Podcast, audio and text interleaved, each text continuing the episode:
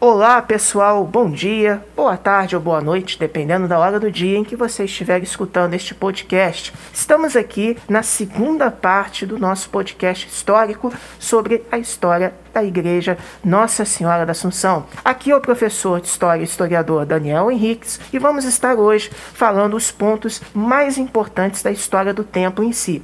Na semana passada, a gente abordou todo o contexto geral de fundação da igreja, qual foi o ano que ela de fato começa a ser construída e principalmente todo o contexto histórico da transferência da padroeira de Cabo Frio de Santa Helena para Nossa Senhora da Assunção.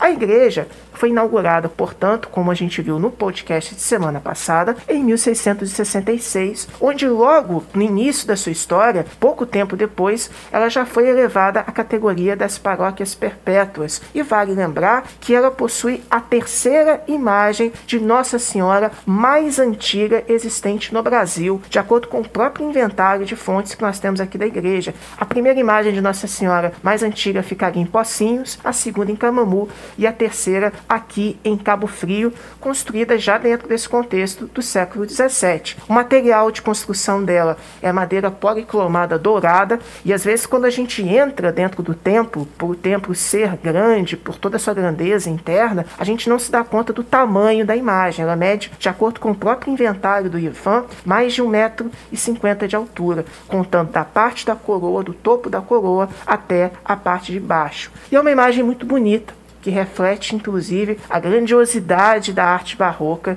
desse período colonial brasileiro. Dentro do altar-mor, nós temos ali todo aquele redor talhado a ouro que vai pegar a imagem de Nossa Senhora da Assunção como centro principal. Temos a imagem de Santo Antônio, de São Francisco.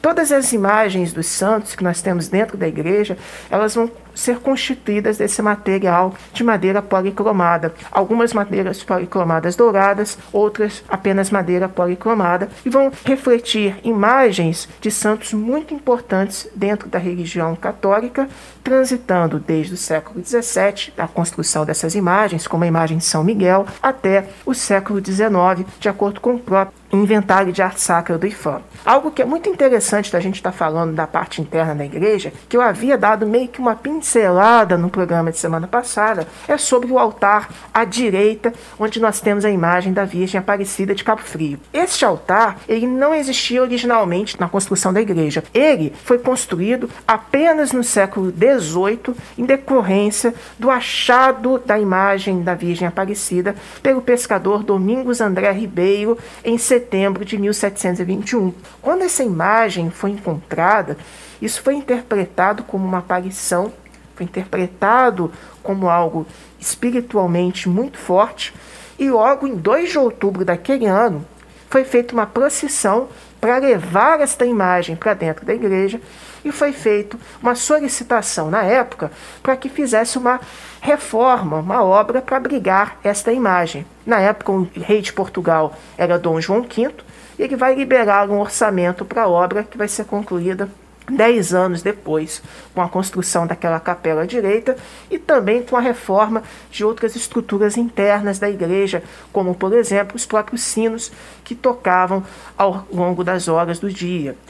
Muito importante também lembrarmos que logo ao entrarmos no altar mor central, a gente se depara com as imponentes pinturas dos quatro evangelistas. Estas pinturas, infelizmente, não possuem um autor definido, porém são pinturas que a gente consegue dizer que elas são datadas do século XVII e foram feitas da forma mais tradicional que era feita na época. Eram pinturas em óleo sobre tela, retratando São Lucas, retratando São Marcos, São João e São Mateus. Outro ponto também muito bacana da gente estar tá falando da história da igreja, que muitas pessoas às vezes entram e nem reparam, com relação à pia batismal que existe à esquerda, logo quando entramos no altar mor central. Esta pia batismal ela é de uma riqueza histórica muito grande. Só existem cinco iguais a ela em todo o Brasil.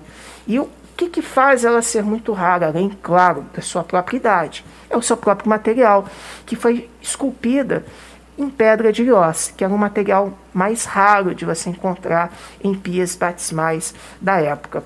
Ela é do século XVII, original no período de fundação da igreja e reflete o quão rica é a história da igreja, o quão rico é o acervo histórico da igreja ao seu redor.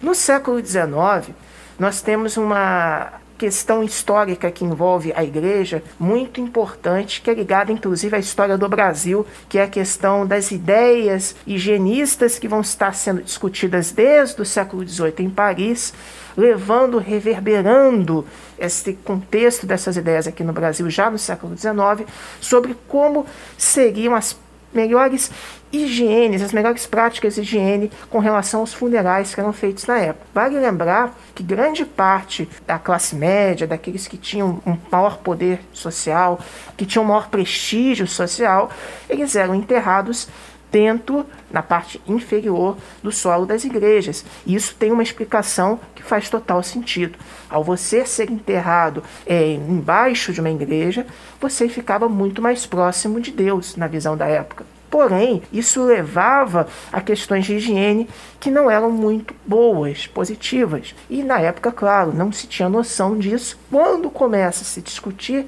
de maneira científica essa questão, é que a gente vai ter, de fato, as ideias de transferirem os cemitérios dentro das igrejas ou ao lado das igrejas. E isso vai, inclusive, provocar as revoltas chamadas de cemiteiradas no Brasil, porque muitas pessoas eram contra isso. Porque elas falavam assim, ué, como que eu vou deixar de ser enterrado dentro da igreja? Igreja, ao lado da igreja e ficar longe de Deus. Então, até que isso fosse aceito, fosse incorporado no dia a dia, levou algum tempo. Em Cabo Frio não foi diferente. Quando houve o decreto imperial pedindo a retirada da prática funerária do cemitério ao lado da igreja, muitas pessoas foram contra. A Câmara Municipal, inclusive, já tinha conseguido o terreno, porém a outra parte do terreno só vai ser cedida quando o último guardião do antigo convento Nossa Senhora dos Anjos, atual Museu de Arte Religiosa e Tradicional, o último guardião, Frei Vitorino Felicidade, vem a óbito em 1872. Quando ele vem a óbito, é que a Câmara consegue a outra parte do terreno, que é o que atualmente nós chamamos de cemitério de Santa Isabel, porque até então toda essa transferência levou muito tempo desde o decreto, já na transição de 1822 para 1824, até o final do século XIX, levou muitas décadas para a população aceitar isso e para os próprios governos também fazerem essa transição. Então, originalmente, o cemitério de Cabo Frio ficava também ali ao lado da igreja Nossa Senhora da Assunção. E somente no século XIX, no finalzinho né, do século XIX, que ele vai ser transferido para onde fica atualmente o cemitério de Santa Isabel. Ao longo dos anos, a história da igreja vai passar por muitas modificações internas de arquitetura. Uma delas é muito importante da gente falar, que é a restauração de 1966, empreendida pelo Adail Bento Costa, vai fazer algumas mudanças arquitetônicas, até mesmo na parte interna, com aquele grande arco que a gente vê ali ao lado do altar central.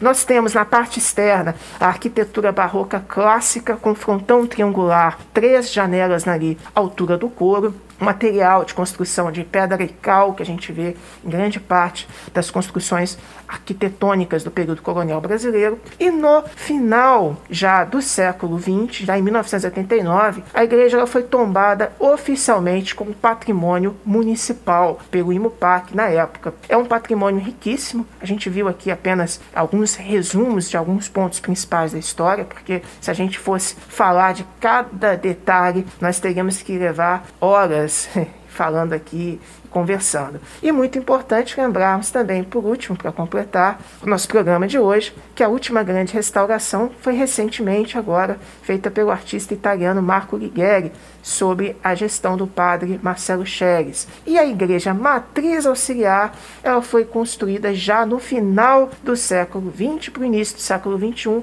para que justamente tivéssemos condições de abrigar missas com maior quantidade de pessoas nos finais de semana e também com o intuito de preservar a igreja com seu rico acervo, evitando grandes aglomerações de pessoas nos finais de semana. Então, a matriz auxiliar vem justamente para auxiliar esse processo de missas e processos de exercício da fé que nós temos semanalmente nas nossas vidas.